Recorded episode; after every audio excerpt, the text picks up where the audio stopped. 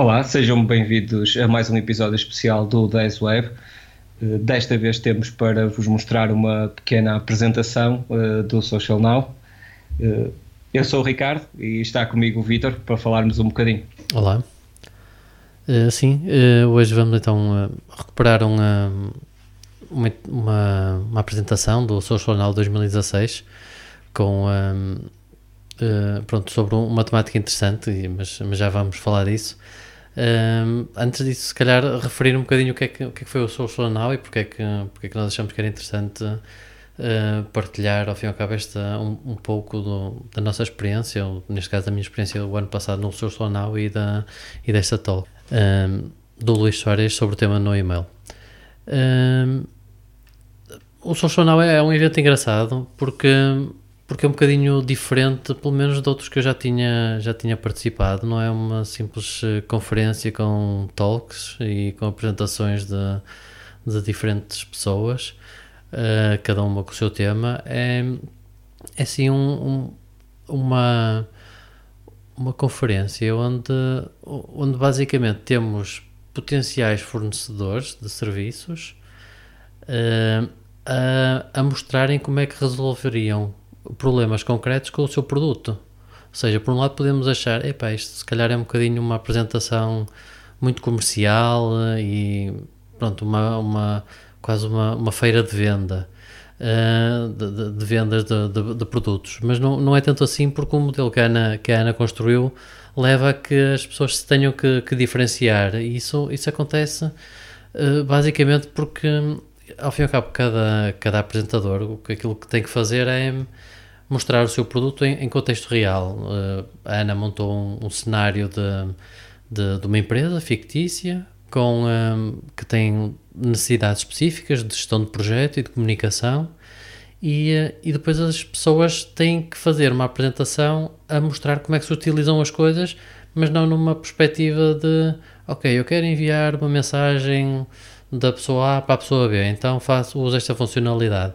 Não, é mesmo construindo cenários de utilização e que vão mostrando as coisas a funcionar. Imagina, uh, por exemplo, num cenário de uh, este cliente tem um projeto, uh, aliás, este, esta pessoa tem, tem necessidade de apresentar um projeto para um cliente, uma proposta para um cliente e vai ter que interagir com mais a, a equipa de marketing e a equipa de vendas e a equipa técnica e todos juntos sem colaborar num projeto, numa proposta para depois apresentar e e, e fazer o follow-up. E com este cenário, as pessoas vão ter que fazer essa apresentação de, demonstrando as diferentes funcionalidades dos produtos. E, é muito engraçado, pronto, porque torna-se tornam apresentações interessantes. Sendo que aqui o, tema, o tema Social Now, é, um é muito à volta do, do conceito de, de empresa 2.0, com todas as questões de colaboração, partilha, utilização de, de redes sociais, a redução na utilização dos e-mails e, um, e pronto, e, o ano passado tiveram bastantes, várias empresas, uh, acho que são umas 10 talvez, e, uh, e eu, pronto, foi o meu primeiro contacto direto com a diferente, diferentes empresas, porque eu sempre penso em soluções deste ano, pensaria em, nas soluções da Google ou nas soluções da Microsoft, mas na verdade há, há, muitas outras, incluindo até IBM Connections, uh, Mango Apps, uh, Brickit, Knowledge Plaza, pronto, diferentes aplicações que, que eu vi que foram, são muito, pronto, é muito interessante ver que é possível fazer uma, uma gestão do nosso dia a dia já com ferramentas que se integram na nossa forma de, de trabalhar. E isso eu acho, acho que é mesmo muito valioso nesta conferência, é mesmo o facto de nós podermos ficar a conhecer um conjunto de eh, de, de, projetos e de, de aplicações ou de conjuntos de aplicações e ferramentas que funcionam em conjunto entre si e que até na maior parte das vezes são integráveis com outras, com outras ferramentas que as pessoas já utilizam um, e, e, poder ver isso tudo em funcionamento.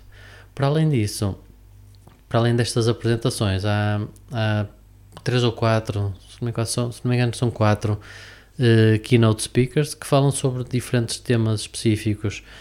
E, um, e, e, pronto, e todas as conversas à, à volta de, desta, desta questão das implementações de, de ferramentas de apoio às organizações uh, foram muito interessantes porque, claro que a maior parte das pessoas compra funcionalidades, mas quase todos eles referiram a importância de, de, de fazer uma análise inicial do, do que é que. De, quando queremos, vamos supor, pá, agora quero aquela ideia, quero implementar uma intranet, ok, selecionamos esta ferramenta, aquela, aquela outra, um SharePoint ou o que quer que seja, e temos uma intranet uh, ou outra ferramenta qualquer. Uh, mas o que a maior parte das pessoas focou é mesmo a questão das perguntas que é necessário fazer antes, para depois também garantir que, que vamos chegar a, a, um, a, um, a um resultado final interessante.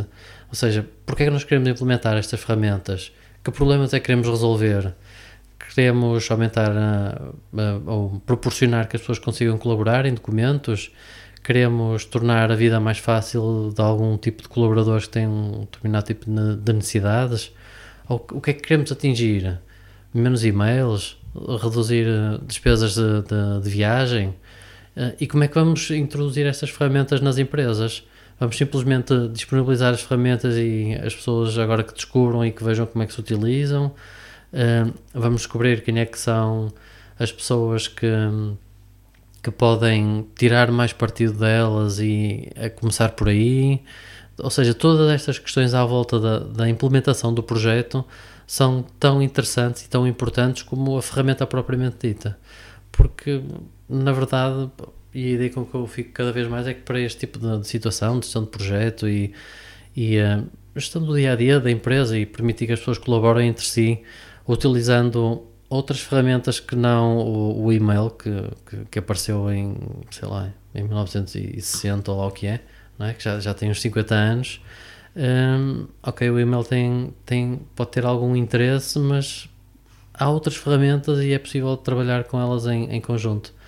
E isso foi, foi isso, pronto, to, todos estes conceitos e ver estas ferramentas evoluir ao longo dos anos é muito interessante e, e, é, e é aí que eu vejo o grande valor do, do Social Now. Um, e, e, pronto, então uma, uma das eh, apresentações foi do Luís Soares sobre, sobre a ideia de não de cortar radicalmente com a utilização de e-mails. Uh, tu, tu, também ouviste essa apresentação, Ricardo, não foi? Uh, o, que é que, o que é que te pareceu? O que é que retiraste daí? Sim, foi, também estive a ouvir essa apresentação. É uma apresentação interessante, com alguns pontos principais que eu retirei é um deles é que para sermos uh, eficazes no, na remoção dos e-mails e deixarmos de utilizar os e-mails significa que toda a gente à nossa volta ou pelo menos naquele círculo mais imediato da empresa tem de deixar também de utilizar os e-mails para podermos sermos eficazes nessa uh, tentativa de eliminarmos os e-mails completamente. Existe também uh, uma necessidade de escolha de uma ferramenta correta para, para nós, para efetuarmos essa, essa, mesma, essa mesma opção. Uh, acho que mesmo é aplicada às internets que estavas a falar há pouco, não é? Tipo, existem uh, imensas ferramentas que nos permitem atualmente uh, criar uma internet, ou neste caso específico desta talk, retirar o, e-mail de, de, como uma ferramenta fundamental no dia a dia uh, da empresa e deixar de utilizar o e-mail, uh, mas mais importante do que, do que qual ferramenta é que vamos utilizar é essa ferramenta ser adequada para aquilo que nós pretendemos e para a comunicação da nossa própria, da nossa própria empresa ou grupo de pessoas uh, no qual estamos a, a aplicar isso. Outra coisa importante que, que é falada nesta talk também é, é, é que quem defende, uh, quem está a vender este peixe, tem também que o comer e que não, não deve estar a falar, ok, vamos retirar os e-mails, vamos deixar de utilizar o e-mail e no final da talk vai diretamente para o e-mail e responder a e-mails. Não, nós temos que ser os defensores daquilo que, que acreditamos. Se eh, se o estamos a apresentar, temos de ser os primeiros a deixar de, o, de utilizar o e-mail. Eu posso também acrescentar que, efetivamente, eu, no, no meu trabalho, no meu dia a dia, não utilizo e-mail. Uh, o e-mail serve quase como uma, um dump de notificações de todas as outras aplicações que são utilizadas para comunicação e gestão de projetos algo que, que é bom, tem sido uma experiência bastante boa na utilização do, do e-mail e, na minha opinião, algo que é quase como, uma, como essencial uh, para quem trabalha remotamente. Sim, eu, assim, no, no, meu caso também, aquilo, eu tenho, ao fim e ao cabo, tenho as duas realidades, ou seja, dentro da minha equipa mais, mais, mais perto, não é, das seis ou sete pessoas que trabalham mais perto comigo, uh, também não, não, não foi algo que nós tínhamos implementado explicitamente, no sentido de dizer a partir de agora ninguém mais utiliza o e-mail. Uh, mas a verdade é que temos outros canais que, que, utilizamos, nomeadamente o Slack e depois o Trello para, para apoiar outras questões. E, uh, e realmente e-mails entre nós praticamente não há. Já a questão de, que, o, que o Luís Soares referia de depois conseguir que todas as outras pessoas também não utilizem, nós ainda não conseguimos dar esse passo não é? E, toda a interação com o resto da empresa e com outros clientes é toda feita via e-mail ou, ou outros, outros métodos, mas muito suportado no e-mail, o que, o que é, às vezes é, é um bocadinho penoso pelo, pelo volume de, de, informação que, que anda para trás e para a frente. Mas sim, mas eh, eu achei, achei muito, muito interessante e, e provocadora essa, essa ideia eh, e, eh, mas pronto, mas cada vez mais é, começa a ser algo que, que é passível. Nós conseguimos perceber como é que vamos funcionar sem, sem o e-mail. Uh, e, pronto, achei, achei interessante isso. Sim, concordo, exatamente. É, ferramentas existem, é utilizá-las e, uh, claro, convencer um pouco de todas as outras pessoas envolvidas na empresa e nos projetos a utilizar as ferramentas e a deixarem de utilizar o velhinho e-mail. E pronto, sendo assim, passamos então para, para esta apresentação de Luís Soares. Agora, para, para quem ainda for a tempo, o Social Now 2017 é, é na próxima semana, dependendo de quando estão a ouvir isto, mas é dia 12 e 13, se não me engano, ou 11 e 12, 11 e 12 de maio de 2017. Por isso, é uma semanita a partir daqui. ainda vão a tempo de, de participar. So, um, what I want to do over the next few minutes is I want to challenge our notions of how we work. Because we seem to be taking for granted that unless I use email for work, I don't do work. And the fact that you all check your email while you have been here, disconnected, attending a face to face conference, confirming that you're all using email still today, it's a bit of a problem. Now, I'm not here to tell you that email is dead. It's not. I'm not here to tell you that we're going to kill email. We're not, right? But I'm going to tell you here that perhaps if we reduce substantially the amount of email that we use and instead use other options, we may be much better off at the end of the day. Because how many of you think that we're going to change the nature of how we work with a tool that was invented in 1971? Tell me, please. Anyone here who thinks that we're going to change the way we work with the technology from 1971? Because if you are, you can walk now. Because we don't need you, right? So it's a time for us to challenge a little bit of the status quo of how certain things happen at work. I'm going to try to use, and, and when I meant earlier on I'm going to poke you in the eye, I'm going to poke you in the eye. Yeah? Because I'm going to give you the opportunity to figure out how we can actually work smarter and not necessarily harder, right? Because I'm going to make the differentiation between what efficiency is all about and what effectiveness is all about. Now, a little bit about myself initially. I'm Luis Suarez. I don't play football. Uh, yesterday, when I checked out the hotel, I was called Eric Suarez. I thought maybe I should change that so I will not get bite all the time by other people. It's true, as Sam mentioned, that I used to work for IBM. I worked for IBM for 17 years. I'm now working as an independent advisor for nearly three years. And the reason why I'm here today is because eight years ago, I dumped email. I don't use it for work. Eight years later, I'm still fighting it. That's why you're not going to kill it. Because I'm trying it and I'm not succeeding. Why I'm not succeeding? Because you all keep using it. That's the main problem, right? So, what I'm going to try to show you is a little bit of a conversation that I had with Anne over coffee, because that's where the real networking happens. You know, we have been coming late all the time after the coffee breaks. That's because we love talking to people. We don't love sending emails. How many of you love sending emails? One person. You can walk the door now, please. We will wait for you outside. Don't worry. It's all right. How many of you enjoy receiving emails? Especially after you go through inbox zero, which is a myth, by the way. You do enjoy it. You can join her. Pardon? If it's good news. Yeah, that's. There's actually something about that that I will talk to you in a few seconds about it, right? So I met and I talked to Anne over coffee, and when talking about cabling, she mentioned two issues that are happening right now in terms of how much abuse her company is going through on the email use, right? The number one issue that she finds is the huge amount of time that is spent on co creating content via email alone, nothing else. Now, for a company that thrives on knowledge, because that's their currency at the moment, the moment that an employee leaves the company, that's the moment that that knowledge gets lost, because it's the first thing that HR departments do. They're so smart, they wipe out the entire history of the company without not knowing it.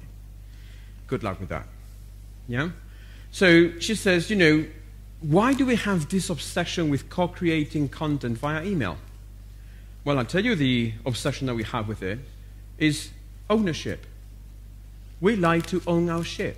It's as simple as that. We don't like sharing it because what we want to do is we want to tell people, oh, this is mine. Is my document, is my email, is my to, is my BCC, is my CC, and everything else, right? But then it gets better when she, she tells me about the huge amount of email that gets sent back and forth every single day. Now, I don't know if you recall this, but in 2011, McKinsey did a study on the corporate knowledge worker, the average knowledge worker, in terms of how much time they spend yearly just processing email. Do you guys remember that study? It was five years ago. Yeah? It was three and a half months, 650 hours per year. Now, we are Europeans, we love holidays, so I'm not going to include that. But if you tell that to Americans, add another month of their vacation that they will do email as well, right? So the idea here then is that we spend three and a half months out of the year just doing that, email. That was five years ago. If you look into statistics now about email traffic, they have actually increased doublefold or threefold in terms of the email volume. So it's not that we are actually reducing the problem, we are adding more into the problem, right? So what I'm going to show you, and this is what I talked to Anne about it as well, is what can we do about those two various different issues that you see there and essentially, how can we help do something about it? You know what pisses me off tremendously when I talk to people about the no email thing? It's not what I do for work, by the way. Yeah? It's not, I work more on the run social business adoption and transformation projects, knowledge management, learning, and everything else than no email. But when people tell me that they have got an email problem, and they sit like that doing nothing. So why you tell me about that problem if you're not willing to do anything about it? That's what really ticks me off because you're telling me, yeah, our organizations are drowning on email. We don't know who knows what. We don't know who has got the knowledge. We don't know our experts are. We can't communicate properly anymore. We don't know how to collaborate in an opportunity where we don't dump stuff on other people. And all of that is driven by email. So I sit there and I say, okay, so what are you doing about it? And they go like, what can we do about it? We don't know. So, what I'm going to tell you what you can do today three steps, three various steps. I mean, easy, so you can go and convince everyone else, right? But we'll think about them, right? So, number one, identify that you have a problem. But not as an individual, as an organization. If you notice now, and this is the right conference it, Social Now, if you notice now, there are a number of very different vendors coming out that are actually attacking email up front. Slack, Asana, Trello. All of those, and those are just a few examples, Nuke over here, that is going to be there on stage tomorrow, they claim to kill email. 15 years ago, that would have been called sacrilege. And yet today, they are. Why? Because as vendors, they're helping organizations understand that we do have identified email as a problem. So we need to work smarter. Now, what happens is that when you identify that you have got a problem as an organization, you realize that it's the big elephant in the room. And therefore, you need to do something about it, right? So, step number one is acknowledge that we all have a problem. And here's the thing um, on Wednesday, I'm going to host a workshop on this very same topic where I'm going to talk about something that I won't be able to talk here. But I'm going to talk about the actual health issues that email use or abuse brings on. And one of them is exactly what you just said earlier on, is addiction. We're addicted to getting emails, especially if they bring good news, right? And you know why it's so difficult to break that addiction? Because we're constantly clicking on refresh. The amount of times that we click on refresh to get new email is unreal, right? Never mind the amount of times that we actually check it through our mobile phones and everything else. So now that we know that we have identified the problem, the next step is finding alternatives. Because people tell me, yeah, you know, eight years ago you moved into whatever else while you were at IBM, right, using social tools or whatever else. At the time it was connections, still is connections and everything else. But the idea was, okay, so if I want to move, where to? Right? Where do I have that opportunity to find those alternatives? And the actual dynamic in there is not necessarily move conversations from one place to another, is help employees, help the end users identify what their needs are in terms of how they work. Essentially, with funding alternatives, what I'm trying to say here is find about their user needs. Don't go and purchase a tool just because you know better than they do. Because no, you don't. Why? Because they use the tool, you don't. It's just that simple. Right? Now, what happens in here is that you have the opportunity to model new behaviors and new practices. And that's what's going to help you introduce something that before we didn't have, which is choice. 15 years ago, we didn't have much choice other than email. It was either email or phone call or walk to people. This is the prism from Brian Solis, the conversation prism, just giving us a glimpse of the options in 2016. And actually, this is not updated one, so it's probably even more now, right? What I'm trying to say with that is that we do have the alternatives, we do have the choices. Our responsibility is which one is the best choice. And the best choice is not necessarily you figuring out what it is, is asking your end users, how do you want to work? When was the last time that you asked your colleagues, how do we work in this new project? By default, we don't do. We just take email by default and say, this is how we're going to work in this new project. We email each other. We share documents. Why? Because that's what we have inherited for decades. Well, how about if someone comes in and says, why do we use email? And pause there for a minute and you will see the world collapse. Because no one thinks like, well, maybe we should use something else. Think about those alternatives. Think about how you would want to model those new behaviors, and eventually, from there onwards, is create an action plan. You know, one of the other things that ticks me off a little bit is when you go into these wonderful conferences like Social Now and you bump into a whole bunch of social media gurus and ninjas and kumbaya Kool-Aid drinking people that tell you how wonderful the world of social is. They finish off their pitch and they go to the stupid inboxes to finish them off. What? No.